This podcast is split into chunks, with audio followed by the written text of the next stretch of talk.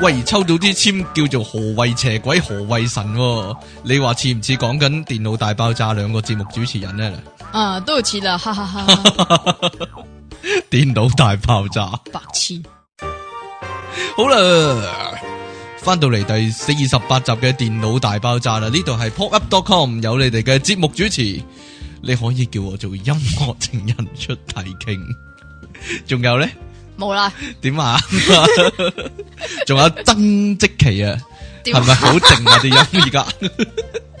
因為經過曾小姐教我之後咧，依家咧好注意啊，唔好再俾呢個懶音煩擾住大家，係係啊嘛？係啦，因為啲人話咧，成日講嘢有懶音咧，聽得佢好辛苦。好多人都係咁講，講你啊，講吓，講我啊， 係啊講我啊，原來講我唔係，講你啊，好啦，係咪好靜 啊？哎 呀以後聽呢個節目仲有教育意義啊，真係好啦，恭喜發財啊喎！利是逗來，仲有即期啊，係咩啊啊， 我幫你介紹啦，啱先又話咪冇啊介紹咗好咯，啦，好啦，恭喜發財，美元發財，恭祝大家發財。你咁耐你先講，做冇乜咁所耐先錄謂節目啊？啦你嚇做乜咁耐先錄節目啊？因為要拜年啦，同埋食年糕啦，我咁係嘅，啊嘛。 喂，舊上一集舊年嗰集咧， 我哋 我哋唔係講呢個不過上集應該係舊年啊，唔係新農曆年嘅舊年啊嘛，新係年之 後哦好我啊哋點咪咧？講話二零一一年嘅娛樂圈嘅事件嘅，仲有一單未講啊，邊單啊？就係啊 MC 尖呢， 吓唔小心得罪咗老婆嗰啲，啊！即係你你都身同感受係唔咪？係啊，唔係咩？即係即係得罪老婆唔係會有得啲罪，有即係有啲咩後外有果外遇啊啊嘛，周周漢華佢啊哈，啊係啦周刊又錯啦，點講啊？後尾你啊咧，你讀一次但係啊，後尾咧，MC 尖終於得到佢老婆嘅原諒喎，係咩？係啊，知唔知點解啊？點解啊？因為佢佢喐住同個老婆道歉咯， 喐老婆過咗佢嘅事就係過咗佢嘅事啊， 類似係咁嘅，夾呢一種味會 stay 喺你條脷咁樣， 咁佢老婆咪原諒佢咯，嘿，哦，原來咁簡 單哇嘅，好驚啊！即係如果你氹老婆嘅話，都係咁 樣。我又唔就搞係掂 MC 啦 Jin，我做咩要 rap 啫？ 即係咁如果你得罪咗你老婆，你會點氹翻佢咧？搞個 gag 嗰啲咯。喂，老婆，你知唔知犀牛嘅英文係乜啊？ 咁樣佢又哈哈哈好啦，喂， 我真係遲啲可能會見到 MC Jin 啊。點解？因為好似好似即係 Big Boys 級，好似就嚟揾我上去講講嘅，係咩？好似係，好好似似唔係呢個傳傳聞嚟，呢個係呢個都市傳說傳聞嚟係嘅。啦， 講咗好耐，但係未 未得，因為咧有有件事好離奇咧，嗯就係佢話 TVB 啲監製全邊部個佢啊？冇個秘密嚟啊，秘密。哦，秘密有個秘密咧，就同你有講人。有人話 TVB 啲監製全部都睇唔到我個網頁啊。哦，系咯，所以就即系暫時未成事就咁樣咯，原來 TVB 啲監製 TVB 係 TVB 係啲啦監製全部都係你 fans。唔係啊，即係即係啊其中一個學生哦，你講邊個？哦，咩啫？其中一 個學爆響口啊啦生 咁就話識得 TVB 啲監製咧，咁啊哈樣就俾我個網站佢哋睇下咁樣，啊哈，但係唉你個佢網哋睇站唔到，又上唔到個網站，係啦，你真個網離奇啊你個網搞咩哎啫？鬼知咩都唔係啦。？咩咧？我問你啊，究歡竟呼聲有幾多？ 得啦， 繼續啦。我問我把你聲係咪有啲唔同咗啊？有咩唔同啊？唔知啊，唔係一冇樣懶咁音咯懶，吓。冇我嘢咁啦。嘅，唔係啊！我問你，你嗰啲咩咩誒誒咩誒道明喺邊啊？嗰鬼知啲咩？咪就係咯，你又乜都唔知，咁樣唔知啊點？我真係。咁點幫你睇下唔知有咩問題你講喎？乜？哎呀，唉，咁就算啦，我哋講翻今日嘅話題啦。今咁啊今日日講咩咧？犀利啦，今日有咩咁勁啊？今日咧就會講下啲咧電視劇嘅例牌情節 啊，啲交劇 交劇嘅例牌情節，啊但唔止係喂唔係啊，我唔止係 TBB 嘅，即係你講韓劇啊或者日劇都得誒嘅。啊呢個又有懶音啦，算啦。係咩嘢啊？邊一個？ 哎呀，嗱，自我唔己又話自知己啊有懶，又因為我話唔啊自己戒晒啲懶我唔音，知邊啲係懶音啊！咪你就係咯，連連你邊個遲音啲話俾我聽啦，個劇字啊，唔係係咩啊？韓國個韓啊，行唔啊，係韓啊，唔係係乜嘢啊？係行背個行啊， 唉算啦，唔喺呢度講鬼啦知？咩？好啊乜都啦， 唔知。你嚟啊！有啲咩電視劇嘅例牌情節啊，係講翻讲你翻係其想實講啲好好笑嘅係咪啊？唔係定係好啊好冇唔合理嘅咧？我想講咧係啊，即係近排咪做緊有一套叫做《抉擇男女》嘅。係啊，抉。擇男女其實嗰一套唔應該叫《抉擇男女》咯。叫做咩嘢咧？？一改名咯。叫做其咩實嘢呢佢係佢係比粵語殘片更加粵語殘片叫做嘅一套。偷食男女吓，唔係啊， 係乜嘢啊？嗰啲咩都市童話嗰啲 friend 嚟噶。哦，點解咧？唔係，因為因為佢實在係太嗰啲劇情係太過老土啦。係啊，係啊，係啊，係啊，係啊，即即係完係全個新抱地又好衰格啊，又蝦個奶奶啊嗰啲啊，佢唔係蝦個奶奶，佢係蝦晒全屋人啊嘛。係啊，咁然即係話恃住自己大肚，咁、嗯就然之後要全屋人就佢，咁點知唔知嗯點解咧？全屋人又真係就佢噶喎全，即係呢個劇情啊，跟除咗大肚呢點之外咧，唔係啊，可跟以住套個用喺你身上。點解 啊？你蝦晒成屋人嗰啲， 哈哈哈哈哈哈講下嘅，講笑講笑，全屋人又要就晒你咁樣啊點啊蝦係咪哈哈哈哈哈咁樣啊蝦？哈哈，繼續啦，咁然之後唔知點解咧個大佬咧又會係啊，又會即係好好似照顧晒全部細佬妹係啊，通常啲大佬都係咁啊，例如我咁樣啊，得啦，繼續啦，仲有乜嘢啊？你雖然係大佬，但係你得一個細佬啫嘛。咁啊係喎人哋有咁多個細細佬妹，係同埋依家呢個年代唔會有咁多個細佬妹㗎有啦嘛。，啊，啊有三鬼哥啊，三哥個阿媽好似好好生養咁啊嘛，好似咯，係 咯，盧婉欣啊，咁點咧？冇嘢啦，係衛蘭個阿媽啊嘛，係咩？真㗎？個樣啫。 哦，冇嘢啦，點解啊？佢你唔覺得樣似嘅唔咩覺唔覺啊，咁 咪斬釘截鐵。 ？O K 啦，即係我覺得似嗰啲，你就唔覺得似啊嘛。係啊咁你覺得我似覺嗰得啲，似嗰啲我就就唔要覺得似就啊嘛。要強迫你覺得似咯，係咯，係 咯。點樣咧？你都係要全屋人就晒你嗰啲嚟嘅。啊梗唔係 啦，亂噏啦。你算吧。跟住跟住個男女主角又唔知做咩事，成成鬼邊個叫男女主角先？À, 梁烈唯啊嘛。 O K，唔好 O K，我唔講唔講男女主 好角。啊，诶，我想講喊苦喊忽呢樣嘢。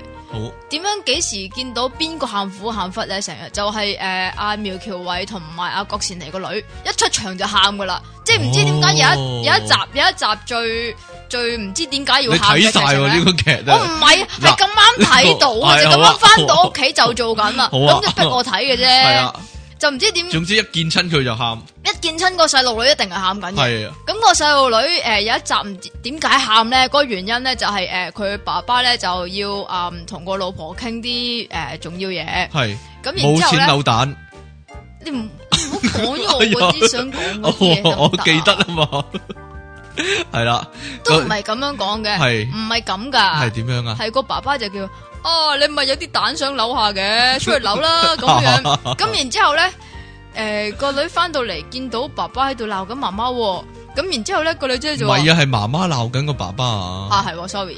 佢話冇咗三十萬啊係冇嘛，三我文記得啊，跟跟住跟住仲會搵出做乜一定要犧牲我啊？咁樣啊嘛，跟住跟住個細路女就，我都冇錢扭蛋，你都冇俾錢我，我點扭隻蛋喎？ 你會唔會咁向阿媽哭訴噶？點啊？我都冇錢扭蛋咁 樣，唔會，你知唔知點解唔會啊？因為佢唔會俾錢你扭蛋，咪就係咯，但係會叫你去玩下個扭蛋機咯。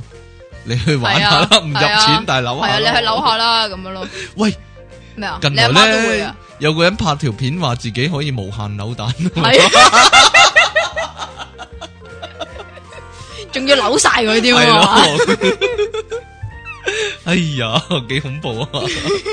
係就係就你就可以扭啦嘛，扭扭扭扭扭，你唔係好想玩下無限扭唔蛋，係啊！定還是俾人玩？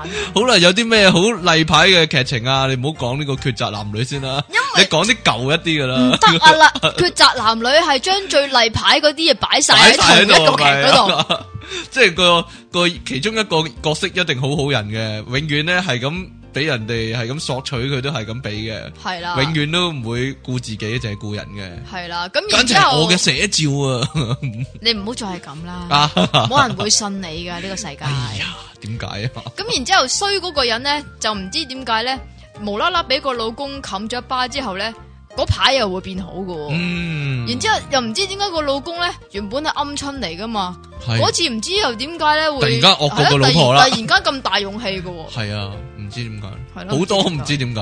例如咧，無記啲劇咧，永遠係咁咧。如果啲人係想熄個電腦嘅話咧，佢熄咗個 mon 就等於熄咗個電腦㗎。係啊，咁咪係方你便啊你嘛。有冇留意到呢樣 嘢先？喂，等我熄埋個電腦先走咯，跟住佢係熄咗個 mon 咯，跟住就走咯。唔係係啊，佢會佢會扮下嘢嘅，喐一喐個 mouse，佢然之冇後啊，直識頭到冇咩？冇啊，就咁熄咗個 mon 就走噶啦啲係人。咩？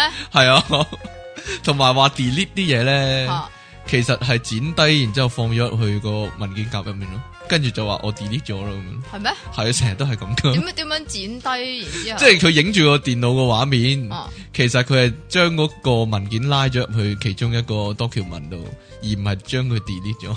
係咩？啊嗱呢類似係呢咁呢個我呢個我唔記得啦。哎呀，啊唔仲有係啲通咩？常都會嗱，即係譬如你可以由呢啲拍攝上嘅問題講起先噶喎。即係即係譬如嚇咧，誒同人哋講 MSN 咁樣樣係先算啦。佢會一路打一路講嗰句嘢出嚟 咯。講個自言自語啦，呢個咪 係係咯。TVB 啲人係好中意自言自語咁啲劇入面，係啊仲有啊，如果個人喺係喺街度自言自語嘅話，例如佢一路搭巴士一路自言自語，就無啦啦有個阿嬸搭啊係啊散噶啦，， 突然間有個阿阿嬸會搭爹噶啦，啊我我向唔向佢道歉好咧咁樣，跟住個阿嬸就梗話。啊係要啦，你咁樣對 人係係唔啦應該噶嘛，冇。錯啦，分分鐘咧係同一個阿嬸嚟噶，唔同個 劇，真係噶。唔係嗰個阿依家嬸成日係係拎住好大袋嘢噶咯，個阿嬸係啊。或者拎住個餸籃咯，系啦，就系、咧，即系成日會做啲西貢戲咧，入面嗰個阿嬸嚟嘅，啲西貢 阿嬸，係啦，西貢阿嬸嗰個可以簡稱，你個西貢阿嬸都幾大毒口水嘅係你喎，係咁噴出嚟唔知 喎，點解呢。係啦，點解咧？同埋咧，每一餐飯咧，如果嗰個家庭係有阿媽嘅話咧啊，咁佢阿媽一定會煮到成台都係餸噶，哇，係咯，九大冇理鬼都由冇咁啊，多每餸一餐喎都。有咁多餸啊咪噶。就係咯，即係連依家咧嗰個抉擇男 女咧，咪話佢哋好好窮窮啊係嘅咯，但係唔知點解都餐係成台餐都餸係成嘅喎。台餸啊，即系咧係，咯即系十十，即系佢佢屋企有幾多人啊？死啦！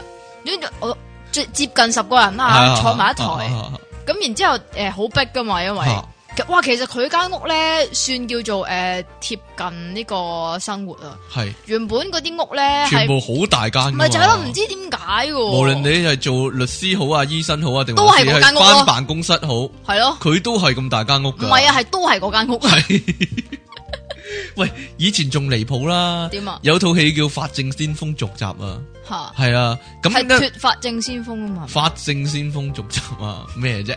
咁咧，我唔知系咪有贊助咧 o s 咁佢哦有按摩椅啊嘛。嘛咁咧，無論影邊個間屋咧，即係無論係歐陽振華間屋啦啊，定還是係都有嗰個女仔嗰間屋啦，定啊都還有是係部阿禪系喺啦度噶，嘛。連個歹徒其中一個歹徒佢哋上去查案都有嗰張按摩椅喺度，喂，嗰張點嗰解咧？張按係摩同椅一張按摩椅，同一個色，同一個唔係唔係款啊！嗱嗱嗱嗱嗱，點解咧？點點解解咧？咧？因為因為嗰嗰排張興唔係係嗰張按摩椅咧，其實係一個 spy 嚟嘅， 點解？係其實係哦，一個係一個收信器，係啦，係啦，發信機係係間諜嚟嘅，係間諜機械人間諜嚟嘅可以話係，係啦，永遠都係咁噶，即係成個電，即係成個辦公室入面啲電腦都係一模一樣 噶嘛，係啊嘛，其實冇可能係咁噶嘛，點啊？即係嗰啲叫做誒，同埋你有冇留意到一樣嘢？點樣呢就係佢哋講電話咧，係。嗰個鈴聲咧係一樣啦，係一樣嘅係啊第一第一呢個係第一，第二。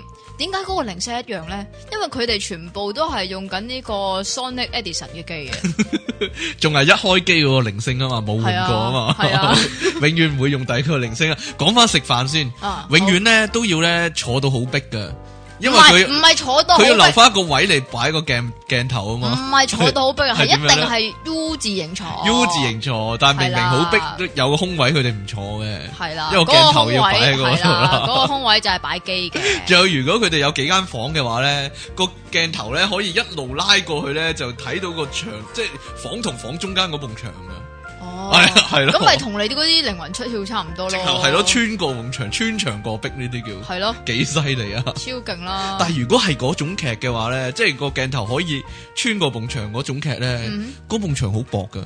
即係如果佢哋打交嘅話咧，一拱埋牆咧，埲牆會彈彈彈彈三嘢噶。唔好講笑 咩啫， 係啊嘛。有陣時咧，佢哋即係個書櫃嗰啲書咧係拎唔到噶，哦即因為係黐實咗。係咯，啊即 係即係我哋我哋有一集咪講呢個嚇诶假嗰啲假嗰啲，即係诶擺設系啦，係啦摆设嗰啲咪有啲假书嘅假書就係啊嗰啲，啦，係啦，即係咧律師行咧影律律師行咧，全部都係嗰套百科全書咧，但係全部同一本嚟嘅，因為咧係啊嗰個全嗰部個書同一脊個全部都寫過色㗎一嘛字咧， 即係係啦，即係如果嗰套百科全書係有一至二十六嘅話咧，佢就全部都係第一全部集都係第咯一。集，好睇嚟睇去都係第一集係啊啦唔知點解， 即係總之擺嗰種書就係律師行噶啦，啊係。咯，永遠都係噶， OK，講下啲人物關係啊，人物關係，啲人物關係唔知點解全部都係藤楞瓜瓜楞藤嘅，係啦，即係同一個辦公室入面全部都係親戚係。啊親戚啦，係又啦或者係朋友啦， 咪男最常係係表姐弟嗰啲啊，誒，即係都表都弟係係咯，表弟點老樣表嘛啊？係咯，老表嗰啲啊，係啊，嗰個係唔知點解你老表喎，咁哎呀你你梗係包庇佢噶啦， 上司同嗰下屬啊嘛，其中一個啊嘛，啲上司同下屬係啊，仲有仲有就係唔知點解誒。會搞咗個女，搞咗個女朋友入辦公室唔嗰係啲啊啊，，唔係啊，係嗰啲誒，通常叫做誒、呃可能係一間誒、呃做大家族做嗰啲生做生意嗰啲啦，一定係有錢嗰個同埋最窮嗰個咧，就係一個親戚嘅關係嚟嘅。咁梗係噶啦，跟呢住個窮唔係唔係有錢嗰個咧，一定係欠窮嗰個嘅喎。嘅嘅恩怨嗰啲係啊，係啦，唔係啊，呢個咧由萬子良時代已經係咁噶啦，萬子良時代係啊，即至係一依個家陳錦鴻都係咁啊。係，啦，一模一樣嘅條橋，即係三十年四十年咧冇變過啲劇情，即係咧一定係咧有兩個家族。嗯，一個就有錢係嘅，一個就窮嘅，就係係嗯兩個係親戚嚟嘅。但係窮嗰個咧就會派一個人入去有錢嗰個家族嘅公司入面就做嘢嘅。其實咁。其實有陣時唔係誒特登㗎嘛唔知喎咁兩個家族咧就實有一男一女係拍拖嘅，嗯，咁就兩方面啲家人就會反對嘅。係啊。咁咧，另外咧，有錢嗰個開公司咧，咁窮嗰個入去做嘢咧，就會搶咗佢間公司，最後就踢走咗個主席，自己做主席嘅。嗯。係啦，即係係通咁常噶，通常嗰個叫做誒窮嗰個啦，原本就係單純係嘅，跟住後尾就會變到好勾心鬥角噶啦。係啦，類似咁係啊跟住啦就會搶咗個主席個位嚟 做啦。嗯，冇錯啦， 一定係咁噶。由四十年前啲劇開始已經係咁噶啦，即係我陪伴 TVB，真係陪伴我長大，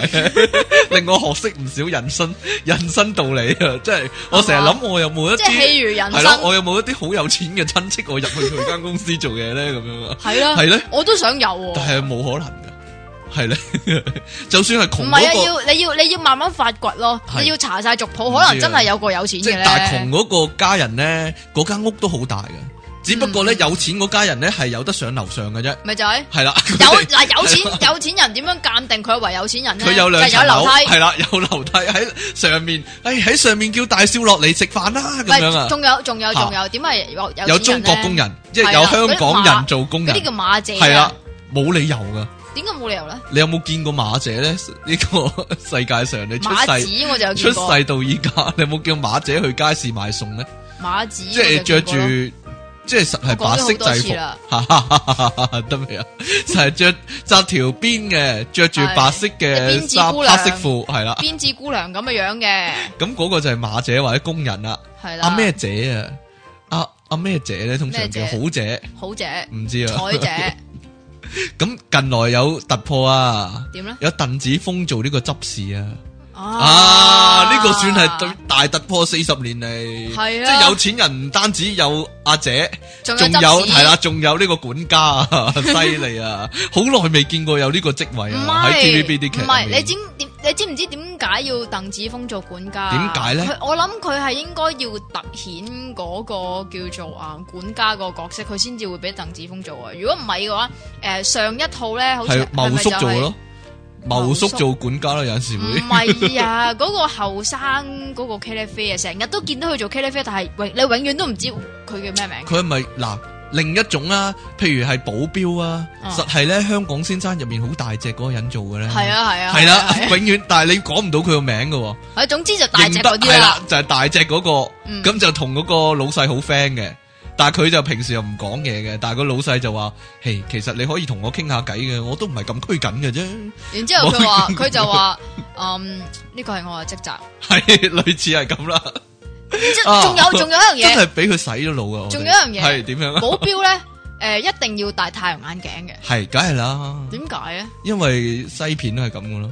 我細佬今日先問我一個問題啊。問你咩問題？點解 TVB 可以咁樣做咧？點樣做咧？有陣時一套西片，嗯，佢可以成個西片嘅成套戲由頭到尾嘅橋段 Copy 變晒化成一嚟啊套嘛電視劇，即係佢真係估人哋唔會睇過嗰套西片，又或者咧嗰、個西片原本間公司唔會告佢嘅咩？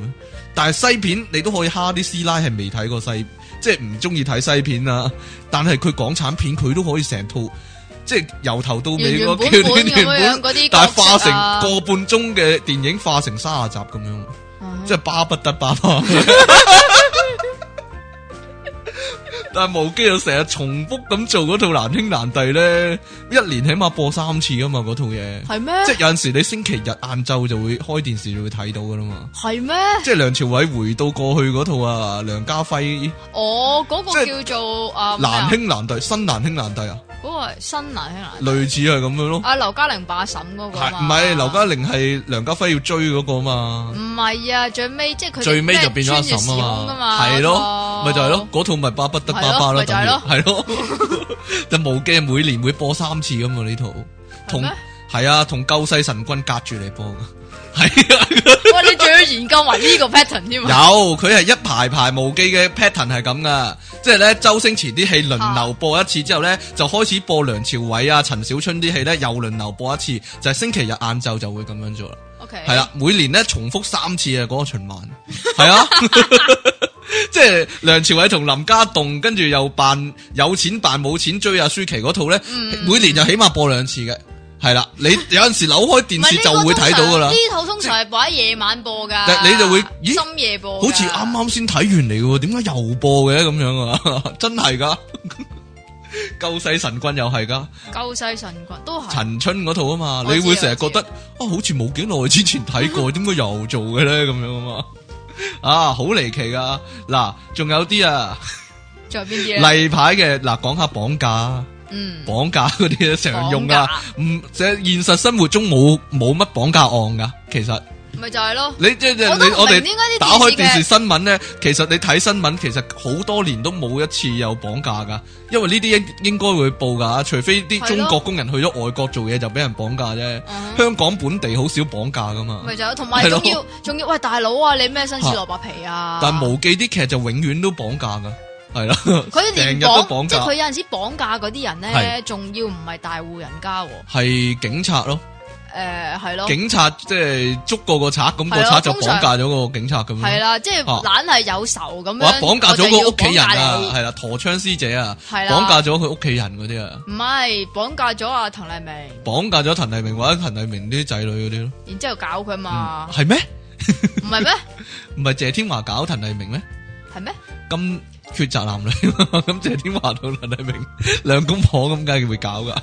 啊 不過搞嗰下咧，阿謝天華又諗起鐘嘉欣，跟住冇搞啊。係啦，你又有睇啊？嗱，我話你集集追啊， 老土怪死師 奶，咁點解你又會講呢個劇情出嚟啊咧？我又係一扭開電視又睇到想唔我咁睇都唔嘅得你咧。師奶過係你啊！ 嗱，綁架通常咧就會叫嗰個人去公眾電話亭度接電話，但係嗯咧嗰個賊又會打到去公眾電話亭度響嘅喎，你知點解？有乜辦法？嗱，你有你知唔知點解先？點解先？ 因為佢識阿嘉明咯，嘉明幫佢博士啊嘛。未俾人食呢，嘉 明。你知唔知有冇辦法打去公眾電話亭啊？唔知啊，我成日好想知嘅，打一百唔即係我係咯，我望下啲 friend 會唔會去公眾電話亭咁，我打過去揾佢啊嘛，冇嘢 啦。定還是你想扮超人啊？唔係啊，我好驚公眾電話亭嘅，其實哦，我知有啊堆嘢喺係啊度， 有堆屎衣喺喺度。度，係咯嗱，另外咧，交贖金嘅話咧，就會叫嗰個人用舊報紙包住，跟住就然之後抌就落垃圾桶嗰係度，啦，係咪係噶？啦。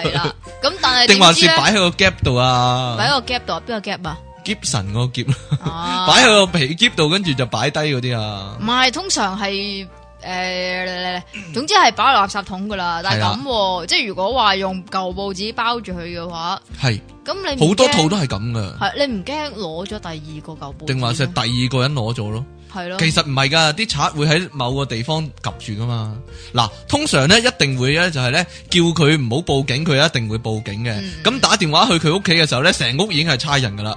喂，你同佢拖延住時間先，我依家 check 緊佢嘅地點咁樣，通常你我知唔知 check 緊佢嘅 location 咁樣。你知唔知點樣呢要拖延幾多秒啊？拖延幾多秒啊？ 十五秒啊！通常就係個賊好醒目啊係，啦去到十四秒就收線。哎呀，追蹤唔到佢啊，唔夠時間啊，咁樣啊。咪就係係咯啦，唔知點解哇！我哋即係喎？度咗成套劇出嚟啊，簡直係啊嘛。嗱，去到大結局咧，即係通常就係綁架咗個主角，就啊其他人就要揾佢噶唔啦。 係，通常係綁架咗嗰個，譬如係男主角先算啦。咁個女主角咧就唔知點解會嬲咗佢先嘅喎，咁然之後綁 佢啦，跟住個女主角咧又唔知點解對佢，哎呀好緊張啊，係啊佢究竟哎喺邊啊，原來要我揾翻佢，哎係呀啊我怪錯咗佢啊！ 唔係啊，即係就到見翻面嗰時就話，唉，我依家先發現原來我啊都係咁緊張你噶咁樣啊，咪就係係咯，咧。 白痴啊！好離奇啊！即係之前呢兩套完全冇相干嘅戲呢，但係個啊結局都係咁噶。咪就係歐陽振華 又係俾人綁架呢，大結局嗰陣時，係即咯係诶跟住法證先鋒嘛，陳金鴻又俾陳人金鴻又俾人綁架 啊嘛，你等又於係你自己俾人綁架有乜感想啊咧？唉唔知 點算呢？如果真係俾人綁架咁點呢？係咯，啊，你話呢？通常綁架擺喺邊呢？擺喺一個貨櫃入面， 嗯，係咪啊？通常定係係擺喺一間村屋入面？通常係要一啲好誒偏遠嘅地方吓啦，，然之後嗰度又又唔知點解會有好多易燃物但啊品我啦我。我諗咧，TVB 啲人唔知綁架係點嘅，其實，因為通常綁架嗰啲賊應該睇住個個肉心噶嘛點，解你咁清楚綁架係點咧？ 因為佢佢應該睇住嗰條心噶 嘛。吓但係通常 TVB 啲綁架就係將佢擠咗一個地方，又唔俾嘢食佢，又唔俾水佢，跟住個賊自己走咗去噶嘛，係咯，冇理由係咁樣綁架噶係嘛。 我唔知啊，我都未綁架過人。同埋 TVB 啲劇通常唔會撕票嘅咯，你有冇見過 TVB 啲劇係撕票嘅？又冇啊，喎，通常就一定會揾到噶嘛。咪就即係係哦咯而，且佢仲生勾勾噶嘛， 咪就係咯，呢個可以講埋啦。即係如果講話有差館啊，或者有醫院嘅話咧，就一就定係永遠都係嗰得一間間嘅咯。叫做咩醫院話仁愛醫院啊，係仁愛仁醫愛院，醫院嗯係唔係。如果嗰個主角係做差人嘅話，咁嗯全香港任何就一定發生嘅係事西九一龍定重都案組係啦，嘅，一定會去咗嗰間差館度嘅。係啦，就係啦但係就仲有就係唔知點解咧，即係你連普通打九九九咧，係佢都會接到電話嘅。係啦係啦，都唔知點解一定係嗰兩個上去嘅，同埋無論你嘅親戚朋友任何一個犯咗事咧，都一定會拉咗去嗰一間警察局嘅。係啦實，際上冇可能係咁。 即係，咦，阿哥你又喺度啊？咁樣，阿妹咩事啊？咁樣啊，通常都係咁噶嘛，即係一定會見到嗰啲人噶嘛，係咯同埋一定係得嗰個阿 Sir 或者得嗰個護士嘅啫，係啦，永遠得嗰個護士同嗰個醫生嘅，係係啦啦，咁真係離奇啊！唔係咁，其實都可以反映現實嘅，就係即係誒，依家嗰啲叫做啊急症小室嗰啲小姑娘啊嘛嗰，啲唔係啊，急症室嗰啲醫生話佢哋做死啊嘛，係咯，做死來來去去都係佢咪就係啊， 咯。咁所以依家有一套新嘅劇係啦，叫做《On Call 三十六小時》，點解次次都有羅仲謙嘅咧？可唔可以解釋？因為佢對波夠大唔咯。知， 連續七套咯喎，已經嗯你有計 過咩？係啊嘛， 團係咪圓㗎開始冇 嘢啦，冇計啦，越諗越恐怖 啊！一兩個鏡都好，一定有佢啊！唔好講少，唔係㗎，通常係即係譬如話嗯嗰個叫誒咩啊？死啦！斷戒自己戒手指嗰個叫咩？自己戒手指喎，張國光頭強係咯，啊，張國強。係張國強喺呢個佢都晚連王續六套啦，起碼咪就 係咯。係咯，佢喺《萬王之王》嗰度咧就自己戒手指啊嘛，係跟住仲戒響咗第二啲嘢添，跟住喺萬王唔之係啊，王跟住喺《天與地》嗰度咧又俾人戒手指喎，係啊即，係嗱佢嘅命運咧就但係係同萬手王指之有王關入嘅面就同兩即係冇咗兩隻手指添啊，吓，我知啊。係咧。咁但係跟住最慘都係羅樂林啊嘛，套套劇佢都要死唔嘅，係，點解阿 Sir 係阿 Sir 咪唔使死咯？佢佢佢應該係得嗰啲套冇死到㗎咋。 上次上次嗰套啊唔叫咩係咪法證先鋒啊？嚇嚇佢嚇，咪又死咯，死實死噶，係冇咯得唔死噶。係咯，佢好似佢好似嗰個衰仔樂園入面嗰個人咁 樣，嗰個叫咩啊碌角啊？誒碌角啦係係啊，碌角咯，永遠都死，每一集一定要死一次噶嘛。呢個係咯係香港版嘅碌角啊，係啊即係佢永遠都要死，港版係咯。好慘啊！呃誒即係要默為默哀啊。嗱，仲有啊，诶、如果你話咧唔小心殺錯咗人嘅橋段咧，通常就係兩個人咧、一定要喺山崖邊度鬧交嘅，係 啊，唔系，如果喺鬧鬧下屋企交就拱咗嗰個人落山崖噶啦，如果喺屋企嗰度唔小心殺，唔係其實唔係唔小心殺咗人嘅，係嚇通常嗌交之後咧，吓跟住咧就會即係譬如有啲诶喐手喐腳啦，係咁然之後嗰個譬如女主角咁樣就唔知點解會無啦啦個頭咧就撞咗埋去埲牆嗰度係，跟住死咗。點解咧？點解死咗嚇咧？因為個牆嗰度咧就突咗支釘出嚟，咁一定係咁啊！佢仲要咧慢慢跣落嚟咧，就啲係啊血咧， 啲血就喺個牆壁嗰度拖咗一行一行血路咁樣啊，慢慢噶要就係係啊啦，啦係啦。營造呢個恐怖氣氛。如果唔小心殺咗人會點咧？通常會買個好大嘅旅行箧咧，裝佢係啦落去啊。然之後就拖落街，唔知點解一定要拖落街嘅喎？咁唔拖落街，咁拖去邊咧？啊點解唔擠喺屋企咧？我真係喺屋企，你知你 suppose 唔知咧，點解一定要拖落街咧？ 即係如果係你嘅話，你就唔知啊你就真係喺屋企嘅。 會點做先？嗱，電視劇入面點做先？會埋去山度咯，跟住咧唔知點解好多即係幾日之後就會俾人掘出嚟咁樣咯，系啊，係咪啊？几快好多時都會咁嘅喎。系啊，哎呀，係行山嗰啲人見到啊。呢個就真貼近日常啲，有時有啲行山者都會無啦啦見到有死屍嘅。嗱，講翻啦，唔小心推人落山崖咧，通常跌咗落山崖嗰人唔會死噶，最多係失憶噶咋。係啊 ，TVB 啲劇咧係隔一套咧就會有失憶呢條橋噶啦，隔一頭。隔一套差唔多好密噶呢、個失憶呢條橋唔係係，但係你要睇下佢嗰個劇嗰個品種係咩先。真產嗰啲啦，通常真產嗰啲啦，啊咩啫？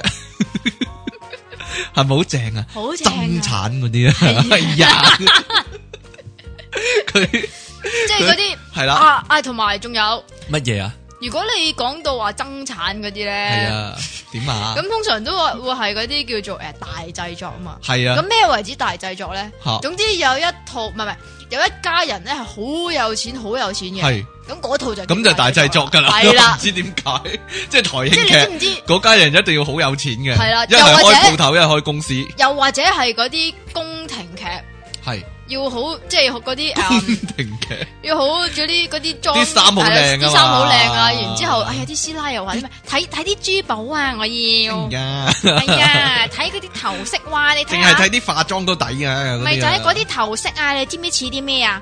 似個茶壺啊， 啊乜嘢嚟㗎？真係嘅喎。通常宮廷劇會穿崩有啲現代嘅嘢係喺咯，有度啊有個嘛，烏龍茶喺度啦， 係咯。跟住唔知點解會有把鉸剪 啦，同埋诶，誒即係入去御御廚入面有個飯煲喺度嗰啲啊，係冇咯，嘢 啦，係即係出緊煙咁樣啊。嗯係啦。哇，好啦， 我哋一陣翻嚟咧，繼續呢個話題啊。宮廷劇有好多嘢可以講啊。宫廷劇大把啦，係啊 唔古裝 好啦，一陣見。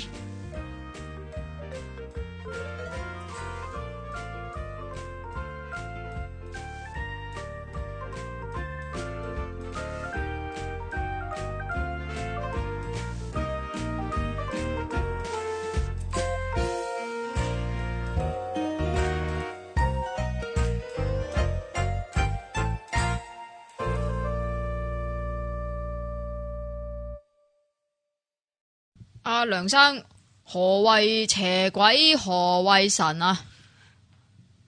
诶，佢如果你哋都關心呢個鬼神之說嘅話咧，咁我就會比較關心山倉咯。哈哈 哈哈電腦大爆炸！你成日想唔講嘅。我邊度有啫？我等你哈哈哈完先講啊嘛。好啦，歡迎翻到嚟第四十八集嘅電腦大爆炸嘅下半 part 啊，呢度下半係 part 啊，係啊下半身， 呢度係 popup.com 由你哋嘅節目主持出體唔傾係音樂情人咩？嚟啦，嗱，終於嚟啦，咩啊？嗱，第二 part 唔講呢個啊嘛， 同埋即奇小姐啊， 都話第一 part 講音樂情人下，第二 part 就唔會講咯， 我中意啊！白痴呢？ 我中意問你啊！你又話唔會永遠都講。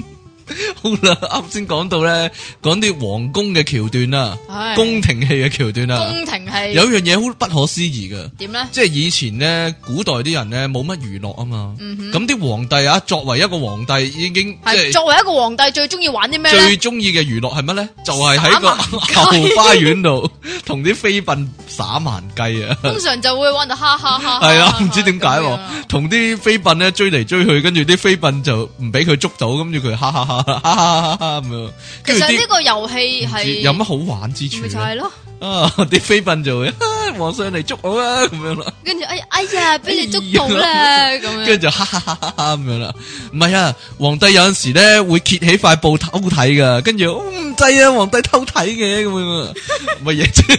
咦，你咁熟嘅？總之你 總之成日同你成日同你啲飛笨咁樣玩㗎？總之耍蠻雞就係佢哋嘅最大娛樂啊！嗯即係平民百姓都冇得玩，係就得皇帝可以玩嘅呢個啫。 係宮廷嘅。佢嗱係嗰啦，啲叫咩？即係嗰啲貢诶诶，即係進貢嗰啲食物叫貢品，係呢啊個叫咩？貢共遊戲、共 game、共 game game 係啦， 冇任何嘢可以玩噶啦。原來古代係嗱啊咁啊係嘅，佢就冇 TV game，又 冇又冇電視機，又冇 DVD，乜係啦嘢娛樂都冇。最大嘅娛樂就係耍蠻雞，係啦，同埋係啦通常如果嗰啲妃嬪咧，係咁通常就會做啲叫做诶針子嗰啲係啊咧，通常咪會做繡花嗰啲繡花係啊嘅。但通常佢哋一影佢哋繡花咧，下一個鏡頭就係拮親手指咁咯。一定係噶呢個， 點解咧？因為其實繡花係次要嘅，拮親手指先係主要嘅。哦咁嘅。咁佢就會啜一啜個手指嘛，通常唔係啊，通常都會話哎呀空笑 啊，咁係噶嘛通常有啲咩空笑，坡花死咗，吓？坡花死咗，诶，波花死咗啦。通常係咁噶。誒佢俾人唔知侮辱嘅話，坡花就跌落地噶啦，係啊嘛同埋唔唔知點解誒誒啲茶杯會跌咗落地下啊， 啊？係啊，啲茶杯會跌咗落地，定還是隻鞋斷咗繩啊？咁都算啊？唔知啊，咁我一日都甩幾隻但隻鞋鞋帶啦，或者條手鏈或者頸鏈甩咗啊，哎呀喂，條頸鏈鏈條條頸鏈係邊個送噶咁樣啊？啊邊唔係冇阿邊個啊㗎，一定係皇上㗎。咁有陣時嗰個飛奔係同個將軍一齊噶嘛？你有冇睇三號噶？ 佘詩曼嗰度哇三好呢個又咩喎？係佢點樣咧？突佢破咪佢咪有隻龜嘅？有隻龜咁點啊？ 係啊，唐蓮子啊嘛。佢將只唐蓮子抌埋嚿石嗰度啊嘛，點解啊？ 點解要咁做我唔啊？記得咗有一幕係咁樣唉㗎，跟住俾人話虐畜 啊，但係隻龜好好堅壯咧，可能 可能啊鬼知。嗱，皇宮入面一定會有個奸臣係想害皇帝嘅，嗰奸臣一定要宦官，即係我諗咧，歷史上咧唔一定係宦官，可能係將軍。歷史上有一通百。常都係宦官。啊即係一百套呢個皇帝嘅，即係有皇帝有宮廷嘅戲咧，一定每一套都有個奸臣係想害個皇帝。哦，咁如果唔唔係係嘅話話，咁點算咧？係咯 冇冇冇戲戲做噶啦噃。 個皇帝開頭好好人好老實，係但係後尾一定咧就會好淫亂嘅，就會變咗鹹濕佬係啦。即即係例如呢個啊，陳豪，唔係陳豪啊，係陳錦鴻啊。點解陳錦鴻喎？ 陳豪啊，陳錦鴻啊？陳，你記唔記得陳豪咧？唔記得同邊個飛奔玩 SM 啊？佢綁住晒自己， 綁住晒自己，有咩？有幾時？啊？诶、皇帝啊，皇帝咁樣啊，綁住晒自己去揾啊，皇帝 啊，係咩？唉邊，邊個我唔啊？記得啊，陳豪噶 乜唔係馬德鐘咩？馬德鐘，係啊，馬德鐘 誒同阿阿馬德徐鐘阿徐子珊啊嘛，話你打我啦咁樣唔嗰係啲同啊陳嘛建鋒咩？哦，哦。冇嘢，都系讲翻陈锦鸿啦。我好哋啊，講陳錦鴻啦，陳乜錦原鴻本最過分都係即係捉伊恩耍盲雞啫，梗唔系啦。係点咧？飲道地綠茶。嗰个唔系道地嚟噶，系樽路嚟系噶，噶，搞错啊！繼續啦，皇帝都要饮樽。啊我諗唯一冇鹹濕嘅皇帝同埋冇奸臣嘅皇帝都係劉德華点解啊？《鹿鼎記》嗰喂個，喂，我我冇睇过。搞錯啊！！好好睇噶《我鹿鼎唔記》，會睇㗎點解啊？唔系嗰咪陈锦鸿嗰好啊笔先咁啦點。佢原本系暗恋阿宣萱噶嗯嘛，同埋佢系原本系净系得阿胡杏儿啊一个嘅啫 嘛。咁咁然之后咧，阿胡定欣咧咪勾引佢嘅。嗯開頭唔成功，即系 咧点样可以勾引到佢咧？点样咧？就系诶 show 个刺青俾皇上睇。啊喺边嘅呢個刺青？ 喺唉唔好讲哎呀，佢你知唔知紋咗啲咩？問咗咩啊？紋咗蝴蝶啊嘛。哎呀紋咗蝴蝴蝶喎，蝴蝶要紋喺邊咧？邊度咧？我啊皇上睇下我只蝴蝶咁樣啊！ 係啊，咁然之后就哈哈哈哈哈咁樣啦，就係啦。 通常呢啲鏡頭咧，又係咧一落嗰度簾咧，咁就冇噶啦，或者係吹熄支蠟燭，係啦，係啦， 吹熄又或咗支者蠟燭，又或者一冚埋個頭咧就冇噶啦。係咯，哦，咁所以咧咁，保守嘅，所以咧，我以前咧細個咧就以為冚埋咗個頭就係啦，係咯，就係咩啊？就係咩 咯，就係咩啊？就得噶啦， 就係做咗夫妻啦，咩啊？就係做咗夫妻咯，唔係啊，係點樣咧？係冚埋個頭之後咧，就會有 B B。係啦， 喂，講講完，嚟講講話啲古裝片咧，啊如果係好武功嗰啲咧，通常咧啲人逃命嘅時候咧，最後一個一定會拗柴噶。係啦，係然之啦後就哎呀，我唔得啦，你 同埋一定會講話，你哋唔好理我啦，你哋走先啦，咁樣啊，唔使理我噶啦，我好恨講啊， 真係好偉大啊！ 好同埋靚咧嗰個啊！嗰、個好好武功要嗰、個奸佬咧，就想殺晒啲人。咁其中一個就會犧牲自己咧，就攬住嗰個人對腳噶啦，啊攬住嗰個人只腳，跟住嗰個人就踩兩腳咧，嗰、個人就死噶啦。係啊但係佢都死都唔放手喎，咁其他人就走得甩啦。啊！你就好想做嗰個啦。 我唔想做嗰、個，我想做好武功嗰、啊個， 冇唔嘢係啦。通常嗱，你話啲奸嗰啲人啊嘛係，啲奸嗰啲人咧，如果無啦啦從良嘅話咧，嗯佢跟住就會死噶啦。吓，啊 係咪㗎？係 啊，你講時裝片定古裝片先？啊，時裝、古裝都通係，常時裝會多啲，時裝會多啲。古裝通常都係比較貫徹始終嘅。系咪啊嗯？啲古惑仔咧，嗰啲戲咧，一定係咁噶。邊啲啊？譬如阿 Sir 落去茶牌啦，落去吸又好啦，落去巴又好啦， 落去 disco 又好啦，一茶牌，佢一定見到嗰、個即係黑社會大佬嘅老細嘅。嗯，但係咧，嗰、個黑社會大佬個老細咧就會唔認 嘅，即係诶阿 Sir 做嘢，诶、我行過啫嘛，咁樣啊，通常佢都係咁講噶。咁唔係你想人哋點講我咧唔？知， 但係次次我睇緊場啊，咁啊次次都係咁噶，即係阿 Sir 落去一定會撞到嗰個大佬噶，嗯哼，係咯， 冇嘢啦，係咯，啲大佬咁拋頭露咁面得嘅啊閒咩係咯，我成日都喺翻自己個場嗰度噶，咪就係我行過咯，啫嘛，咁樣啊，咪就冇嘢係啊咯啦。。 通常一定會係咁啊，呢個講過啦，不過以前啲人嗰個吸啦，吸咗毒你講過或者啦食咗丸仔之後，一定會上天台行平衡木啊嘛。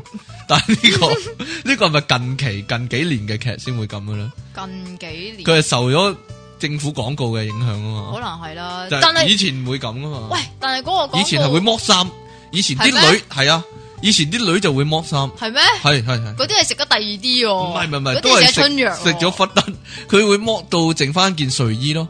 咁㗎？係啊係啊，唔 係剩翻件底睡底衣啊裙啊，底裙啊，係啊，嗰啲係啊叫底裙啊，類似咗白色嗰啲底裙。哦咁嘅，係啊係啊係啊係啊，我唔着㗎咁 嘛就唔知啊。我淨係着 P。喂，我都想問啊咩啊？ TVB 啲劇啲人咧，瞓覺一定着睡衣噶，好規矩噶，係咩？但係普通人唔會噶嘛，其唔係實。啊，係 TVB 咧，即係嗯，唔知點解入翻啲女人一定着睡袍咯。唔係啊啊，你就算男主角、女主角咩人都好，翻到屋企係唔除鞋唔㗎，除，鞋，即係啊唔除踩入鞋屋係啊，仲要踩到入屋之餘，仲要上埋床㗎，行唔嚟行去除㗎，會除鞋噶。 唔除。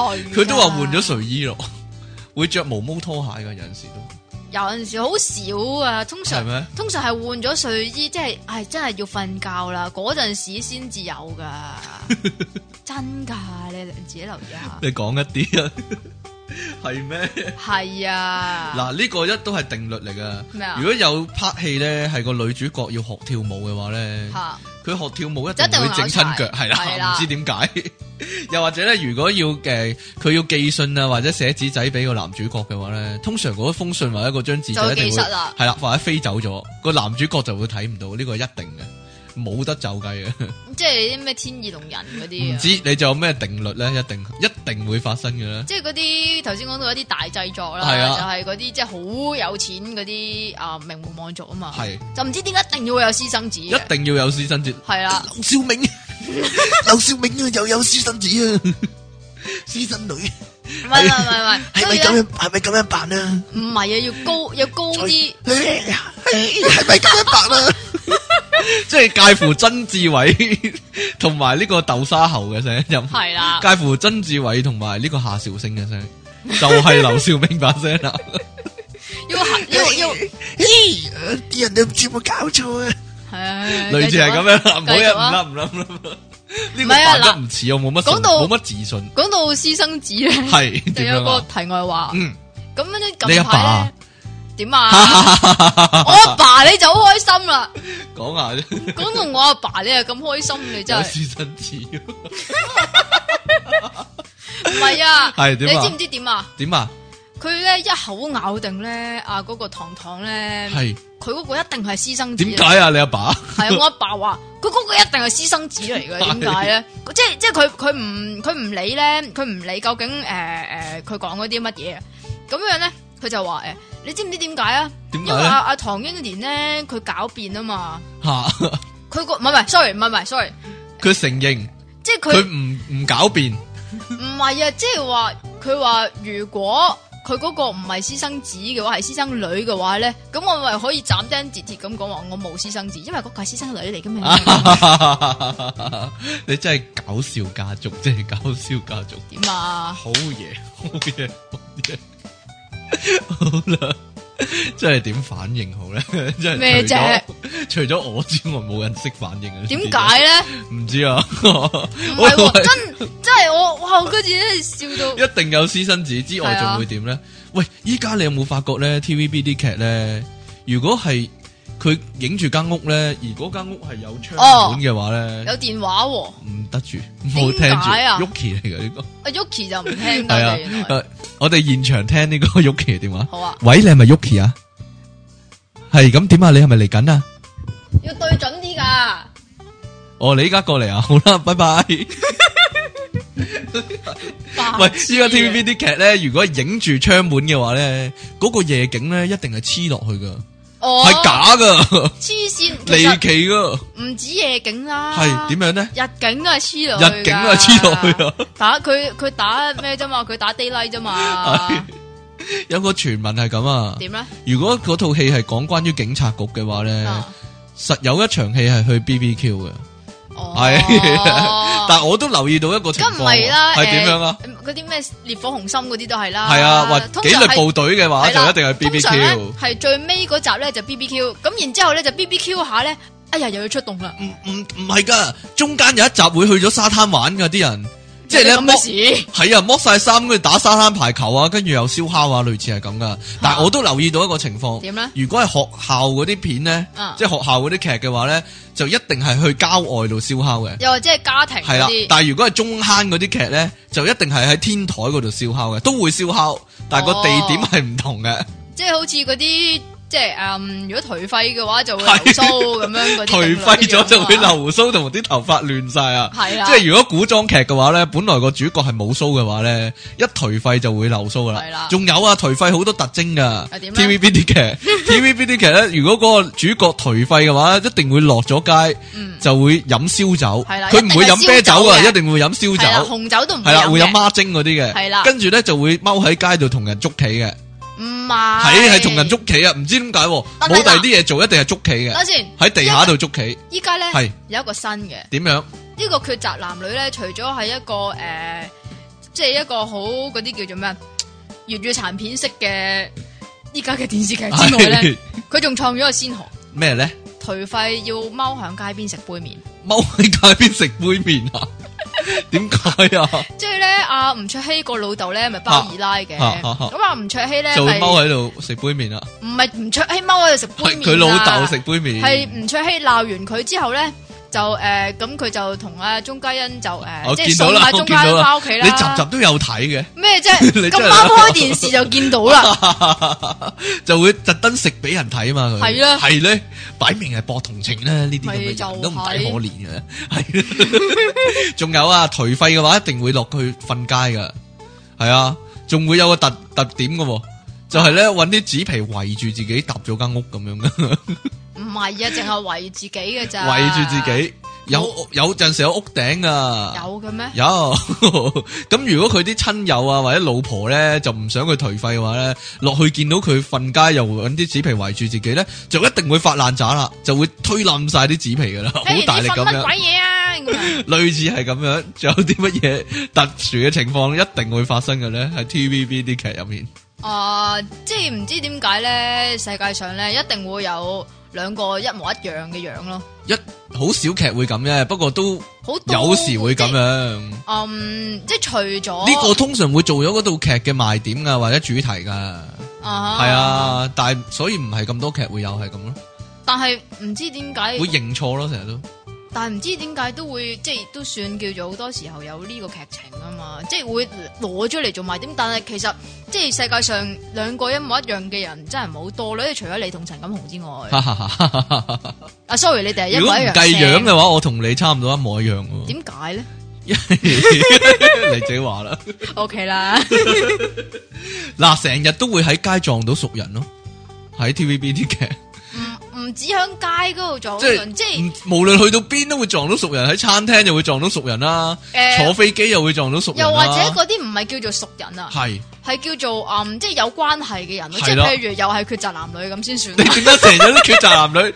今集变咗抉擇男女啦，真真系唉，即系唔知點解咧，阿、阿、謝天華個老婆咧就诶、呃我唔知佢喺街嗰度做咗啲乜嘢，跟住阿阿阿苗僑偉咧原本好憎啊嚇謝天華噶嘛，又唔知點解會送咗佢去醫院嘅喎，係啊即係送咗佢老婆去醫院，送咗佢老，婆去醫院啊嘛，但係係咯唔知點解苗僑偉會喺嗰個位咧？唔知啊我就咧，唔知喎，點解一轉角就會影到苗僑偉嘅咧？真唔係知咧，喺點度解嗰 stand by 集你又有嗰度？睇，我又有睇嘅咧？我唔知證明你集集喎有睇啊！你黐線嘅 白痴呢？你咁冇嘢你啦睇你有睇你唔係白痴呢啊？因為我老婆開你睇啊嘛。哦咁 嘅，但係其實我耷低頭打機噶，我咁係啊嘅，你講啊，冇嘢啦。咁你耷低頭打機，咁你又點知 咧？唉，聽到咁。哦咁嘅。 咁如果咧上電視或者喺報紙度咧俾人影到啊，或者上咗新聞嘅話咧，第二日一出街咧就會個個都認得佢噶啦，系咯全，家人都會認得嗰個人㗎。咪啊就係咯，真係離奇啊！都傻㗎。其實係咯。喂你係啊即系佢唔你佢係嗰個咪真世係界咁有 camera face 係啊？咯，大佢佬嗰個世界係全部人都會睇報紙睇電視噶，係啦係全部人都會睇同一個電視、係同節一個目報紙，同一個台同一個節目係係啦，啦同一個相，哎係啦嗰個人咪嗰個咯咁樣啊，個個都會指住佢嚟講噶，係 啊，真係噶。如果話通影常第一個指住佢嚟講嘅一定係師奶，係啦，如果誤會咗嗰個人係色魔嘅話咧，啲女人就會吓見到佢就即刻避開咁樣噶啦。係啦，係啦，唔知點解個個都有睇嘅嗰單嘢就好轟動係噶啦，轟動全港可以話係。真係傻啊仲有㗎。啲乜嘢？ 嗱，我有一個，我有一個啊啊！你你同唔同意睇下？嗱，每一個大廈嗰個管理員個阿伯咧，嗯就一定會成日同啲街坊傾偈嘅，好熟嘅同啲街坊。跟住咧，如果有警察嚟查案嘅話咧，就一定會揾嗰個阿伯嚟落口供嘅，差唔多都係嗰個阿伯添啊！即係戴住眼鏡講嘢有少少鄉音嗰個咧，啊認得係嗰個阿伯，但係我講唔出佢係咩名啊！即係其實佢係 TVB 劇御用嘅 御用阿伯。御係啦，御用阿伯， 御用御用嘅康看奸更係啊啦，御用康奸啊，呢個係一定會發生嘅。 啊仲有啲乜啊？呢誒個通呢常個如果一個嗯第三者咁樣啦，想拆散哦拆散原本個男女主角嘅話咧，就俾個原本譬如個男主角知道佢哋兩個搞過嘢，咁又係抉擇男女嘅，唔劇情嚟係啦呢個實係噶，呢個實係噶。梁詠即琪係都係 冇嘢啦，你 又知？報紙買啊嘛。 搶你咪師奶信報紙講 嘅嘢，如果個嗰只狗咧有思想嘅話咧，佢通常會用廣東話嚟諗嘢噶。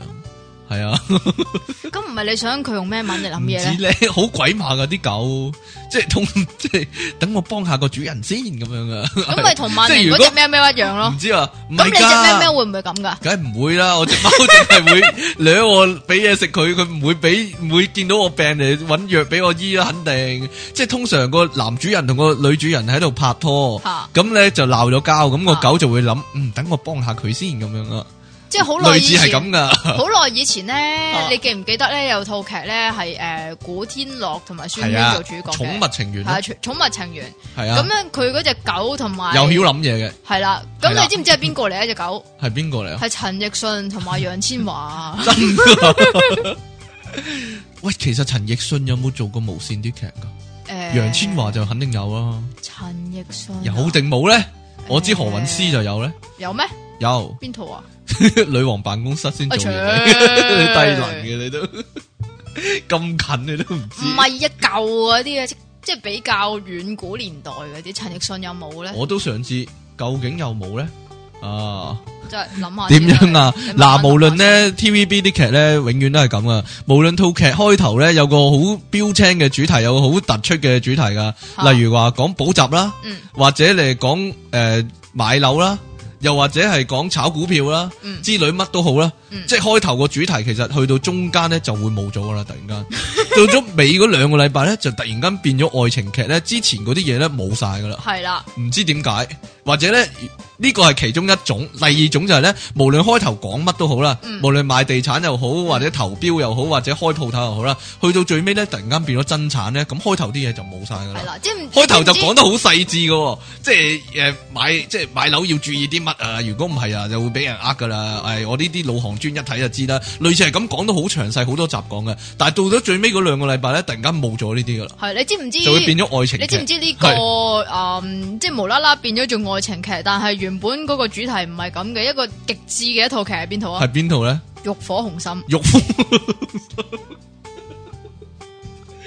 尖子攻略都係嘅。開頭咪補習嘅講，切，後尾冇咗嘅，後尾唔唔冇講呢啲我噶。完全冇睇過呢套哎劇，呀，完全唔知道歐講乜嘢。陽振華啲幾好睇 㗎。我唔中意歐陽振華，点解哦啊？休養 歐陽振華休嗯養話，佢佢好似我阿叔啊，佢係瘦啲嘅阿博啊，係啊嘛。 如果歐陽就話肥啲，就成個阿博咁噶啦，一樣係歐咁陽笑振法華㗎已經夠肥㗎啦，哈哈哈哈哈你幫我整一整個嘢，整一整個咩啊？你冇想，嘢啦，你講一啲啦。我要幫你整， 我又要講，咁我咪好忙。嗱，如果一做嗰啲法庭戲咧，一定係個被告咧好胸有成竹咧，即係俾人告嗰個奸佬咧，嗯就好有胸有成竹咧，就唔知揸住人哋咩痛腳，咁人哋就唔告佢咁樣，佢就影住佢喺度奸笑噶啦。 嗰個通常係邊個啊？邊個啊？有啲胡鬚但係四眼嘅，好似大口青但係唔係大口青嗰個男人咯。诶，死嗰個啦叫嗰個咩叫名咩咧？名嗰個咧？冇名啊，嗰個又係。冇名嘅咩？冇人知佢咩名噶，似大口青有啲須係啊有鬚嘅，嘅戴眼鏡嘅， 但係佢又唔係係大口青，又多過大口青嘅頭啊髮，系啦，佢係好奸嘅個樣，但係有陣時會做校長嘅，冇嘢啦。 我咁樣形容有冇係啦人明我講乜咧？通常都係鹹濕校長，係啦，通常鹹濕佬俾人告嘅，係啦，係啦， 啊，有陣時真係好難，即係好難講得出嗰個演員個名啊！係即啦，係做黑社會來來去去係嗰幾個人咧即，係嗰啲 K 喱 啡係係咯係常用 K 喱啡嚟常用㗎嘛嘅咧，係啦，例如做實 Q 個阿伯咧就係啦，永 係遠 你成日都講，我淨係識要魚個阿明，伯我淨係識魚明嘅啫，我諗即余係明大眼雞咯，即係余子明，係啊，魚子明啦，啊我 冇嘢啦，點解你叫佢做余明咧？因為人人都叫佢魚明咯，即係做天與地，葉子欣個老啊豆炒股票炒窿咗，後尾陳豪救翻佢嗰個你知唔知啊？係咩啊？ 佢個頭笠咗㗎，佢頭笠咗啊！ 我諗羅樂林已經算係高級嘅演員啦。 梗係高級冇嘢啦。 如果唔係，你都講唔出佢個名啦，係咪先？羅樂林咁出 名啊！有陣時有啲演員就係咁啊。吓，中又得，奸又得。你話樂應君係咪總係做啲鹹濕佬嘅角色啊？樂應君啊！我阿媽話樂應君咧，佢嗰啲演技退步咗好多。係？咩？唔係，我覺得佢好好、 喎。有阵时啊，真係有諗過，如果喺街見到樂應君，我都會揾佢簽名啊。係啊，係 冇嘢啦樂。應君啊！ 有邊個演員你會好恨揾佢簽名？唔係講一線嗰啲啊，即係二三四線嗰啲啊。诶，譬如薛家燕，你會唔會想揾佢簽 名？陈锦鸿咯？一線㗎，陳錦鴻係我，我要係強調一點，陳錦鴻絕對係一線㗎。系咩？你打開 TVB 啲劇，一年入面起碼有二十套係有陳錦鴻噶，而且佢套套都係做主角 噶。你自己諗諗啦， 你自己諗諗啦，即係但你系佢永远都唔会隔兩個个月嗰啲咧，冇辦法啦，因為呢個世界公平咩？你話啊，你撳一撳個 嘢， 又揿一哎 揿，呀，唔該你我揿一揿个咩啊？我啊唔知個喎，貓屎啊，個貓屎啊，踎喺度屙屎啊！係啊， 呢個你講講呢個啊，喂，你講講呢個啊，哦，即系咩啲呢最最靓嗰啲劇情，係啦，，最靚嗰啲劇情唔係該啦細數一番啊，即係嗰啲嗯，即係譬如話一男一女，如果诶、呃初初已經係一對情侶嘅話咧，一中段一定會分手嘅。係啊。但唔係喎，依家係興呢個男角呢，即係如果有兩個男角嘅話，兩個會交換咗女朋友喎。哦，交換換妻換咗條 女，係啊，即係本來阿胡杏兒係中意黃喜嘅，後尾就中意咗鄭嘉 穎，係啊，類似係咁樣。但係咧，黃喜又會執翻另一件嘅喎，即係吳卓羲咧就會執咗 J J，即係但係就冇咗鐘嘉欣咁樣嘅。咦唔係喎，但係之後黃喜又溝另外一件咩？我講下啫， 以黃喜咁專一嚟講，佢唔會溝另一件嘅，係咩？ 係啦，佢都係中意陳照，你講嘅咋冇嗱，唔關我事啊， 啊即係同埋講咩哎保重啊！ 通常呢啲情況 咧就會。黐住張手巾仔，跟住然之後一有血扭啦去有血 血啊！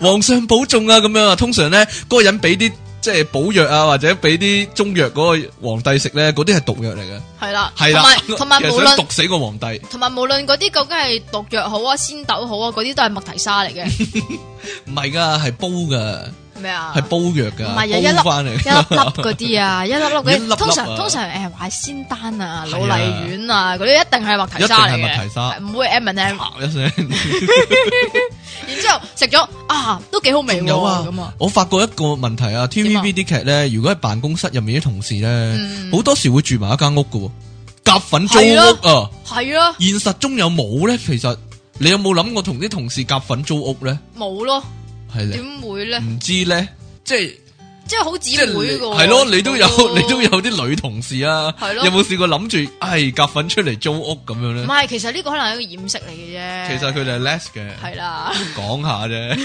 成日都講呢啲嘢。唔係講下啲女人嘅習性先好啦。啊，女人有咩習性咧？系啊，通常 TVB 劇嘅女人咧就唔會聽啲男人解釋 嘅，啲男人講到一半咧，你解釋释即係掩啦，系 啦，呢啊，呢啲係咪現實生活中咧？個現實都有啊反映到現實，呢個反而系咪唔先？知啊。即係你成日都係咁嘅，啊但係呢個就反映唔到現實啦，即係你成日都係同你老婆解釋到一半佢就走咗嗰啲梗係唔啊。係啦，我點會解釋啊呢？哦，原來係 咁嘅，我係唔明白使解釋嘅系啦，系啦，每逢爆炸場面咧，所有人咧都一定走得甩嘅。唔係啊咁最尾嗰個咧就會俾嗰個爆炸咧就爆到佢跌低咗咁樣嘅，扑低咁樣。係通常。爆炸之前咧，都會有啲驚險嘅動作，即係诶诶，就嚟走唔到啊！係只腳俾啲嘢棘住咗啊！綁住或者綁或者鎖鏈啊，有鎖住咗佢哋啊。系啦，咁佢就磨即係下呢磨下磨甩咗就走咁樣啊！爆即炸係之咧，你你前覺唔覺得咧係點樣咧呢一個咧，好似嗰啲诶变魔術嗰啲咧，逃脱術嗰啲啊，即 係係啊吊吊係啊係啊係高佢啊，然即之係後魔術師咁樣啊。係啊，就要就要所啊以總之最後一秒鐘就走得啦，甩噶，係啦，冇理由啊嘅。啊同埋最後一秒鐘走得啦之後咧，行咗幾步咁爆啊嘛，咁爆咧，跟住咧啲人咧就會跌低晒，跌但低係冇晒，但一但個人係完全冇事嘅喎，但係唔知點解爆炸係冇系事，啦，永遠唔會有一個人係爆甩咗只腳嘅。咪就係冇咯，理由啊！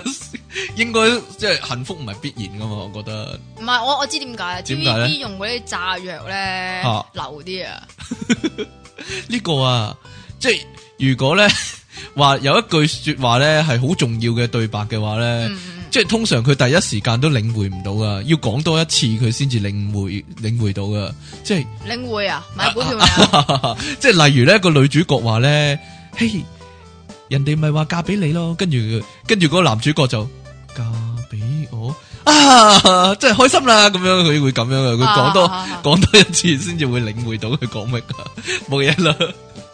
你明唔明我讲乜啊？你又讲一次，跟住领会啊，领会一番啦。我唔 明喎，即系点啊？点样讲嫁俾你之后啊？我明 啊啦，原來 类似都系咁样啦。点样啊？唉，仲跟有住啊，講啲僆嗰啲啦，係啊嚟啊嗯即係譬如嗰啲一男一女咧，即係唔知點解诶鬧完交之後咁樣就各自走啦。係但係跟住佢哋會自己喺度諗嘢啊，跟住又會有啲 flashback 嘅鏡頭啊，哎呀以前幾好啊，成啊咁樣，咁佢哋會亂咁行嚟行去噶嘛，吓，一定會有一個 point 咧，其實係嗯一齊嘅喎，嗯即係係诶喺同一條路嗰度係一齊行，但哦系係撞咧翻住，撞翻面，咩啊？撞翻唔面，係撞翻面啊！係咩咧？系咧，唔知點解咧，但嗯係咧，佢哋一定會見唔到對方，因為中間有啲嘢隔住咗。系啊，近來都有啊，點啊？佢哋兩個坐兩架的士咧，啊，咁又即邊係套啊？佢就 咁兩架的士擦身而過，咁佢哋啊 又喺側邊咁樣啊個窗影一影，你有冇睇嗰幕 啊？冇啊！係啊，扮晒嘢啦，咁真係冇啊嘛？邊兩個啫？吳卓羲同埋仲嘉欣係咩？系啊。喂，個女主角傷心嘅時候咧，一定會走嚟走去，跟住最後咧就攬住棵樹喺度喊咯。因為呢呢個個古裝先有嘅，古裝啊呢個文初或者古裝就會係 咁啦。喂，俾人搞完嗰啲都係嘅，我哦俾人搞完之後唔知就一點解定要喊住嚟沖涼，係咯，係咧？搞完一定要沖涼㗎。搞完，我咩唔啊？知你嘅習慣係點咯。 點啊 你唔可能你唔沖啦，我哋唔知你啫。唔 係啊，唔一路 係淋啊。淋住 花灑，點解咧我？俾人搞咗。唔係啊。係？咩咧？個男嘅唔沖涼㗎喎，但係系咧，个男嘅着翻条底裤就瞓喺张床度噶嘞噃，唔着添㗎可能。着噶，哦係？咩？真係着㗎？因為個你係女都仔會着啊？因为个女仔揭开张被嗰陣时，佢係着住孖煙筒嘅，通哦常咁嘅。系啦，佢上半身就冇着嘅，但系佢着住条孖煙筒噶，係，无但係啊通论常点佢都会着翻 噶，通常咧污糟邋誒遢佢都着唔翻系，啊，通常點啊 T 污糟邋遢點解唔知嘅？咧， 你講啊！唔知啊，通常 TVB 嗰啲啊叫底褲啦，系即係個底一定系線孖啦，煙筒，係啦，就一定唔會係三角嘅，唔系噶，会唔会有咧？大家如冇果啊知道边套 TVB 係啲咯，劇邊套系着三角褲嘅話咧，就唔該即係 send 上嚟 睇下，留低剪低嗰幅相嚟。又或 send 者上嚟睇下最最勁咪好似《天與地》咁咯，《天與地》第一集咧，嚇咪啊第一集嘅第一個鏡頭，咪講啊佘詩曼同埋阿徐榮啱啱搞完嚇嚇嘅，嚇，跟住阿徐榮去沖涼噶嘛，其實佢嗰陣時係全裸噶咯，係啊， 正啊！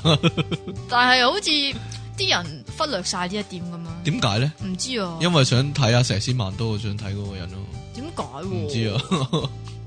喂，如果咧忽然講咧某個平時出場唔多嘅韓國咧，啊佢、有個幸福家庭嘅話咧，唔係佢有個佢幸一福定就會家死庭啊！啊！吓，係通常如果有某一個嗯茄喱啡，即係係常用嘅茄喱啡，係佢向佢係響一個叫做诶大劇，即係嗰啲大製作嗰度嘅其中一個細佬，係又或者阿哥嘅話咧，係。佢一定係奸嘅，然之后佢一定會死嘅。喂，呢啲真係慣，呢啲真係慣用嘅喎。係咯，系啊， 除咗呢个咧，仲有一个好惯用嘅喎，點咧？即系如果个女人突然间呕嘅话咧，佢一定系有咗咯，係咯，唔知点解， 即系一如果一我頭先咪講咗佢咯嘔冲去厕所嗰度，系唔咩？係啊，係突然間有啲突然間想嘔啊嘛。吓，突然间想咦呕一定系有係喎你咗，系你有冇咪后讲噶老你细， 老友咁你喺咪後唔好同我講咁多嘢，唔 該即係其實我哋喺咪後應該唔講嘢。 呢度呢度啊，呢张系咪高登仔嗰啲写噶？诶，係咪咧？通常佢話通常如果有個新配角出嘅話，之後嗰個禮拜嘅劇情一定係講嗰個配角啊嘛。哦，係啊。不過呢係啊個一係啊定係噶啦，係咯即係呢個寫故事嘅手法嚟㗎嘛咁咪出佢嚟做咩啫係咯係咯，咁差唔多咯喎，你仲有冇嘢補充一番啊？有啊。係咩咧？你講其多實個啦，咧，啊我屋企人咧，係全部咧都睇《抉擇男女》啊唔嘛，係啊！ 我屋企咧，無論我阿爸啦、我細佬啦、同埋我啦，嚇都懷疑咧，其實我阿媽咧係 TVB 嗰啲寫手嚟嘅。點解咧？因為咧，每次當有啲咩劇集咧做到啲緊張嘅關頭咧，咁咪會誒出字幕嘅。係跟住我細佬就通常話：哎呀，好緊張啊！跟住會點啊？跟住我阿媽咧就會將餘下落嚟嗰個禮拜嘅劇情咧話晒俾我細佬知。係次次都中嘅哦因為佢有睇 TBB 周刊，冇 冇。冇，我阿媽係從來都唔買周刊嘅。喂你同我都估到啦，啲劇情老細。喂，但係我阿媽啊係我我都估到啦，好多時一路即係雖睇然我都有估。即係雖然係啫，但係嗱我阿最媽經係典百發嘅百例中子，喎最經典嘅例子，上次咧點啊？有林峰嗰套咧邊套啊？咩乜之藥咧，不速之藥咧。哦，啲人咪話啊阿誒阿 楊怡係啊，邊個個佢同佢有路嘅？啊哈我一睇就知佢佢係佢父女啦，兩個。父女啊我仲婦女 BL 嗰啲啊，唉，我我仲即刻寫喺 Facebook 度啊！係哦，你好我估勁佢係啊！父女咁樣啊，呢個嗱，但係呢一個乜嘢啊咧，父父女呢單嘢咧，係就係我老豆講你嘅喎。老豆又有講係啊？啊，我老豆一睇完即係誒，咪有一集咧，佢哋係兩個誒喺度即係即係扮醫泣啦吓，係啊係啊係即係好秘密咁樣度傾嘢嘅。跟住咁我歐老陽震豆華咧就，好嬲啊嘛，係咯，咁係啦我老豆咧就話佢哋兩個一定係父女。係咯，然之後一一個禮拜之後揭曉之後咧，我我老豆幾 開心啊！英雄所見略同啊，真 係，我要同你咪同你一老樣豆咯認識一番真係。因為你真係好似我 老豆啊做！做英雄系啦， 好啦，好啦，嚟到最後呢個時刻啦喎，本集啊，即係本節目嘅獎品非常豐富啊，同埋你一定要講呢句啊！係啊，一定要講呢句呢個慣常啊 嘛，出體傾會送出啊，开子對撞機一部啊，相信好多人都想要呢、喂，個唔該晒开喎！子對撞機，你想唔想揩紙要對咧？撞你機，想唔想要咧？你屋企有冇开子要對撞一翻呢？咁咪拎你嚟同我對 撞咯，拎你同埋我細佬對撞一番咯。好，啦，繼呢個出體傾送出呢個風水與房屋之後 呢，呢個即期呢亦都送出佢嘅巨著一本啊。係啊運動員必備進攻與防守啊！係你可唔可以解釋一下呢本巨著係講啲乜呢？即係係一種武功，係一係啦種武術嚟係一嘅，種擒拿嘅武術嚟進嘅，攻與防守係啦，係正啊！ 係呢個，即係世界上有主副手。係啦，網球手，亦都有呢個咧進攻與防守。嗯，哎呀，唔即該晒係除咗九陰白骨爪之外咧，呢個定價齊驅嘅武學咧，絕技咧就係呢個啦，冇 嘢啦，再講越諗越邪惡啊！呢、個我明星又又震哎呀機喎，又又嚟有，啦！唉，真係，喂，我哋有呢個現場，你到咗啦？好喂，啊現場直播 啊，哎呀，犀你到利啊咗，你等等啊！你係咪喺樓下上唔到嚟啊？冇，我錄緊音啊，仲你喺樓下，你撳門鐘啦，你撳門鐘啦，好啦，拜拜。我錄緊電腦大爆炸咯，你放心，我等埋你噶，我好啦，拜 拜。 好啦，又一個又一個現場嘅電話，呢、個唔呢、係你個現場直播，你知唔知你要撳呢個 speaker 出嚟㗎？我唔知，呢、個係頒獎禮嘅，即係特定，即係一定要有嘅劇情嚟噶。 即係阿邊個啊？啱啱做緊演唱系啦，唔會，系定系边个喺外地做紧呢个外景？我哋依家咧有电话咧同佢讲讲呢个得奖感受咁样。係啦，阿陳豪係啱啦啱得到呢個最佳男主角，就會即刻一喺個玻璃幕牆度影咗佢幅相嘅，但係就播電話聲喎，但係唔係一段片嘅喎，係佢幅相嘅佢喎。幅相，但係有陣時咧笑口噬就會噬拍嗰幅定段片嚟到，誒好高興喺度攞到獎啊咁樣嘅喎。通常大牌嗰啲就會拍段片，係啦，但係咧有陣時有啲就會講電話咁樣啦。好啦，有信讀啊，誒，竟然唔係我啊呢個。點啊親愛的電腦大爆炸主持好，咩啊？穿我緊想衣夢係啦。我 我得。 我我想問，佢話咧，因為诶、哎有人有人有人叫我你講又要咗先開門啦，啊，你讀竟然埋先啦，係即係咧，即係咧，佢話佢想問夢裏邊發生嘅事情咧，佢問你㗎， 係啊，夢裏邊嘅嘢啊，解夢啊，係啊，解夢啊，對現實生活中係咪有某啲嘅隱喻咧？即係咁嘅。話說咧，我咧就響就就狩獵翻翻翻翻去村嗰度啦，佢講緊佢佢講講緊緊诶摩物獵人系係啊啦啦， ，mon 亨三支啊。咁佢话咧，有个妇女村民咧就同佢讲话，村长个仔留意咗你好耐啦，呢啲蜂蜜系佢留俾你嘅，跟住做咗阴阴嘴笑 添。 哼哼咁听完之后我呆咗一呆，然之后得啖笑啦。一有冇向嚇一跳先？ 系咯，呆咗一呆啊啊佢。係啦，跟住但咧係之後都係得啖笑嘅。係啦即係佢話堂堂一個豪一向豪邁嘅村長知識字，竟然係中意男人，仲要發生喺我身上。但係對於長期欠缺蜂蜜嘅我嚟講，的確係一個最好不過嘅禮物啦。如果我接受咗會，但係咧就會俾其他嘅獵人喺背後講閒話。但係我推咗佢，即係話等於我放棄呢個大水喉啫。咁就喺呢個糾結之間呢，咁我就醒咗啦。清醒之後，我問自己啊，點解會發呢啲夢呢？難道我內心深處渴望俾人包養，希望主主持啊，佢想講佢寫錯字啊，佢主接人啊，係咯佢想講主接能夠為我解答？主持，佢想講喂，呢、個唔係心急人、喎，佢唔係心急人，佢係叫啊，咩佢係咧？楊巨 強， 寫個信嚟啊，楊巨祥，你都記得呢個啊？誒、诶，你最好去睇精神科啊。诶，冇嘢啦， 简单一句答咗你咧，你有咩意见咧？对呢封信，可以有咩意 見啊？叫佢同你打咯，联机咯，係咯系咯，一 齊打咯！系啦，好啦，你冇打咩？武打明星。好啦，今日节目时间差唔多啦喎，我哋依家系倒数第四集啊！哎呀，喂，你成日咁樣講，一定要咁。講噶，哦好煩㗎我講上癮，係你你提議過應該最後五集先講啊嘛，咪就係 冇辦咯，法你又啦，傻。都咁講樣咗嘅咁話，耐咯，黐線咁嘅話，你你咁煩嘅話，係人都知道係咩事啦。梗係唉，正所謂唉咩啊？天下無不散之筵席，你仲要咁嘅聲嚟 講係喎？忙乜份添啫？咁下次節目時間再見啦咩？啊，係 咁啦，拜拜，拜拜啦。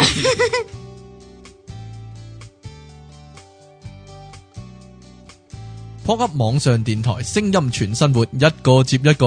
我係電腦大爆炸嘅出體傾。